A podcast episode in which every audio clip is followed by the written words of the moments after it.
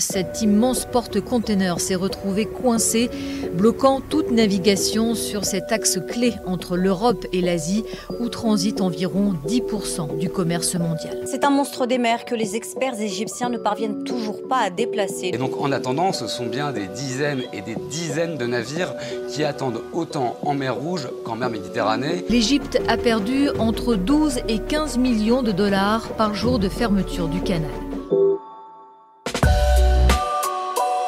Libre-échange, le podcast de l'actualité du business international. Ce programme vous est présenté par Olivier Jacquemont. Je suis accompagné de Thomas Zeroual, économiste, enseignant-chercheur à l'ESCE, École supérieure du commerce extérieur, et également intervenant à l'Université libre de Bruxelles, à la Sorbonne ou encore à l'Université de Lille.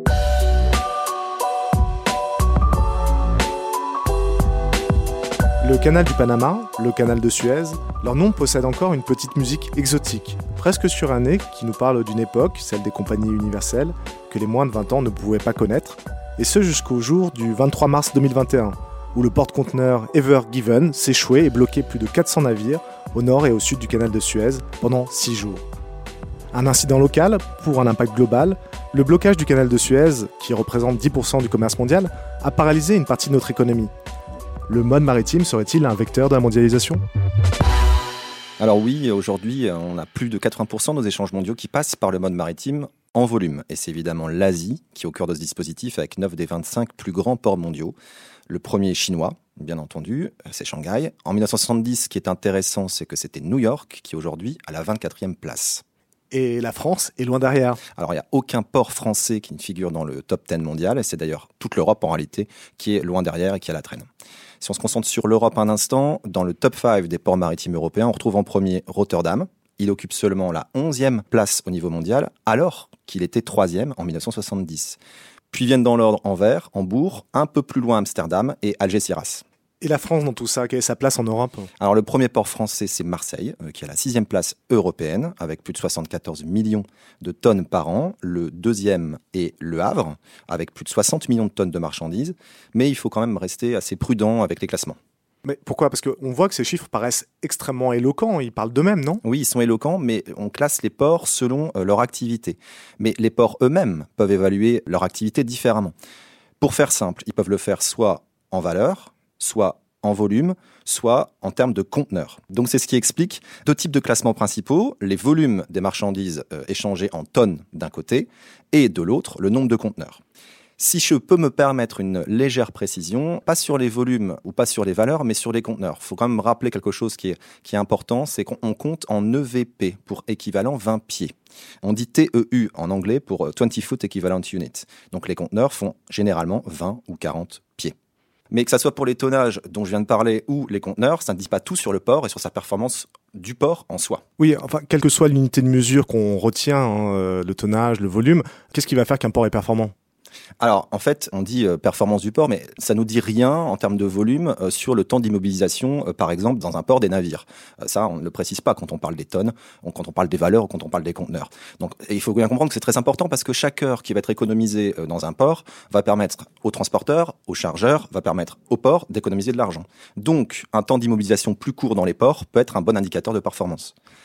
Si on est un peu plus précis sur les chiffres, en 2018, la médiane, euh, je dis la médiane des temps d'immobilisation au port d'un navire lors d'une escale était de moins d'une journée. Pour être encore plus précis, 23,5 heures dans le port. Thomas, euh, on parle souvent de moyenne et là vous parlez de médiane et vous précisez bien médiane. Pourquoi il y a une influence vraiment? Oui, euh, il y a une grande disparité. En fait, il vaut mieux prendre la médiane dans les ports maritimes pour le mode maritime parce qu'il y a des navires qui vont passer des semaines voire des mois dans un port. Donc la moyenne cache de trop grands écarts. Il vaut mieux, oui, il vaut mieux rester sur la médiane.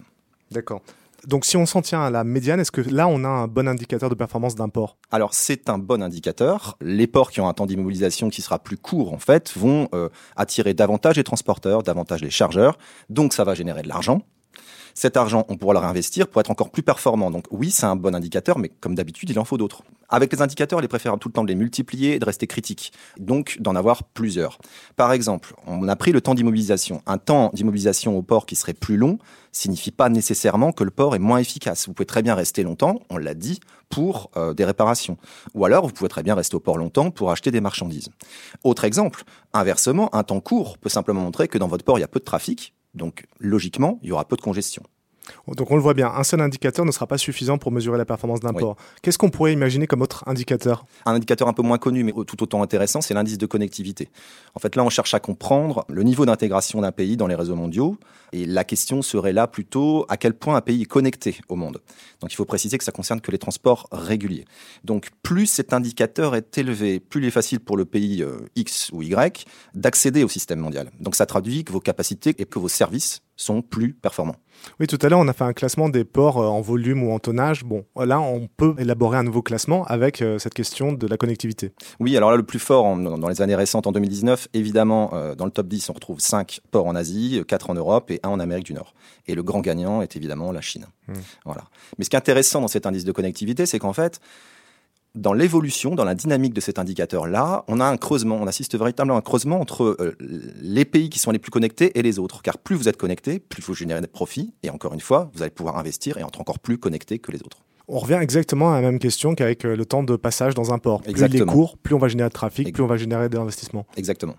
Alors c'est la même logique, plus de trafic, plus de recettes, plus d'investissement et donc une performance qui augmente encore et encore et vous créez un cercle vertueux qui va bénéficier à la triade par exemple. Alors, est-ce que vous pourriez nous expliquer ce que c'est que la triade, justement, préciser le concept? Oui, alors en un mot, euh, ce sont les trois pôles d'échange principaux dans le monde. Euh, donc, on a l'Asie, évidemment, euh, l'Amérique du Nord et l'Europe. Ils dominent et ils sont tous de plus en plus connectés entre eux. Oui, et donc les échanges entre les membres de la triade, la connectivité accrue des ports, euh, nous révèlent quelque chose sur les modes de production et d'échange. Hein. Oui, exactement, tout à fait. On le voit par le rythme de ce qui est échangé et par la structure même, la nature même de ce qui est échangé. Euh, si on reste un instant sur le rythme, entre 1950 et 2000, les exportations mondiales ont progressé de 6,2% par an. Le maritime va suivre cette tendance-là avec une augmentation de 4,5% par an. Donc si je reste en millions de tonnes, ça signifie qu'on transporte aujourd'hui plus de 10 000 millions de tonnes par l'eau, alors qu'en 1950, c'était 550 millions. Est-ce qu'il y a aussi une évolution qualitative de type des produits échangés? Oui, alors il y avait le rythme et il y a la nature de ce qui est échangé. Côté produit, si on remonte un peu plus loin, donc euh, au 19e, on échangeait principalement des produits qui sont dits bruts, c'est-à-dire euh, les minéraux, les produits énergétiques, les produits agricoles. Après 45, il y a un basculement. On échange de plus en plus et toujours aujourd'hui davantage de produits manufacturés qui ont toujours été de plus en plus échangés par rapport à l'industrie extractive ou euh, à l'industrie agricole. Le mode maritime ne s'est pas donc contenté d'accompagner cette progression des échanges. C'est pas simplement un simple vecteur de la mondialisation. Il y a aussi modifié la structure de ce qu'on échangeait. Qu'est-ce que vous entendez par là? Bah, le découpage de l'activité euh, économique tel qu'on construit aujourd'hui serait absolument pas le même sans ce mode maritime, sans la performance de ce mode maritime. Ça nous paraît à nous tous euh, et toutes très naturel de euh, recevoir un produit qui est pensé dans un pays, qui va être produit dans un autre, qui va être assemblé encore dans un autre et distribué ailleurs. Oui, c'est ce qu'on appelle la fragmentation de la chaîne productive. Et, oui. et nous, les consommateurs, nous voyons que le produit final. Oui, mais ça n'existerait absolument pas sous cette forme sans l'efficacité du mode maritime. Alors, j'irai pas jusqu'à dire, comme certains, que sans le mode maritime, pas de mondialisation. Par contre, ce qui est un peu plus sûr, un peu plus réaliste, c'est que sans ce mode maritime, on n'aurait pas cette fragmentation, on n'aurait pas cette efficacité dans la chaîne logistique telle qu'on connaît aujourd'hui. C'est ce qu'on a vu avec le canal de Suez. Hein. Lorsque le mode maritime euh, se paralyse, c'est une partie des échanges internationaux qui se grippent aussi.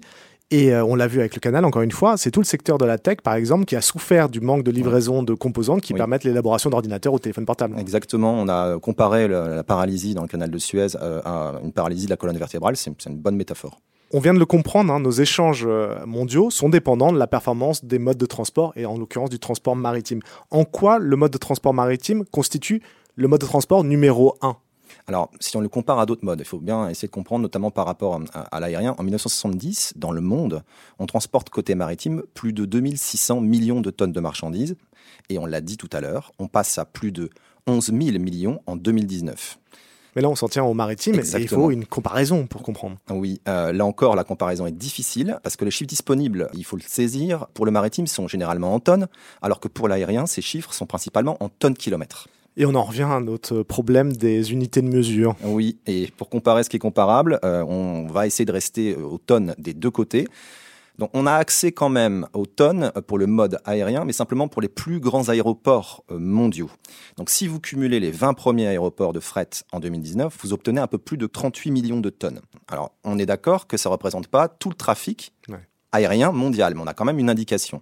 Donc pour toujours rester en tonnes, on est à 11 000 millions aujourd'hui. Donc en fait, entre euh, une partie certainement grande du mode aérien et la totalité du mode maritime, on a quand même un multiplicateur entre les deux de 289.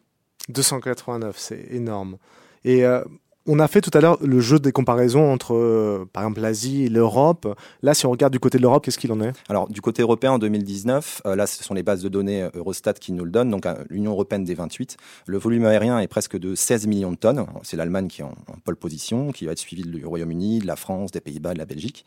Mais si vous comparez toujours en Europe ce qui se passe dans le mode aérien avec ce qui se passe dans le mode maritime, sur la même année, les 20 ports les plus importants chargent et déchargent près d'un milliard 852 millions de tonnes. Donc, on a quand même, même au niveau européen, un multiplicateur qui est par 123. Donc il n'y a vraiment pas photo entre les deux modes. Un dernier exemple, Rotterdam traiter à lui seul 27 fois plus de marchandises que l'ensemble du fret aérien européen, seulement pour Rotterdam. Et Rotterdam toujours, c'est 258 fois le fret aérien de son propre pays. Ouais, c'est considérable.